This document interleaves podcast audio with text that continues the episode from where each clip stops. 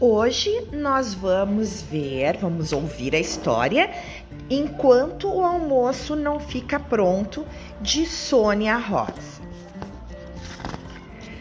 Enquanto o almoço não fica pronto, o papai varre o chão da casa, as crianças tomam banho de banheira, a vovó faz tranças nos cabelos, o bebê chora e faz pirraça.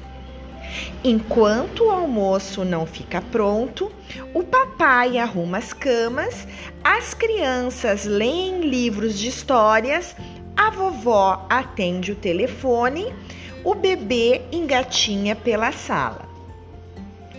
Enquanto o almoço não fica pronto, o papai prepara o suco, as crianças cantam músicas de dançar a vovó conta histórias engraçadas e o bebê dá gargalhadas.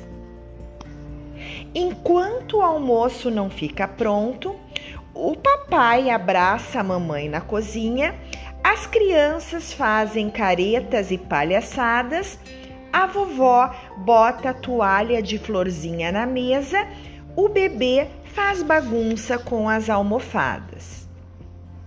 De repente, sai da frente, sai da frente, coisa quente, minha gente.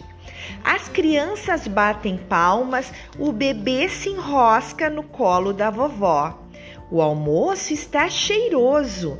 O papai, a mamãe, as crianças, a vovó e o bebê se sentam em volta da toalha de florzinha. O almoço está gostoso.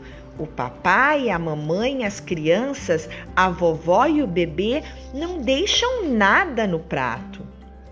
Um trem apita lá longe, o gato mia no telhado, um cachorro late no porão. O bebê ri, ri com a boca suja de feijão. Essa então é a história enquanto o almoço não fica pronto.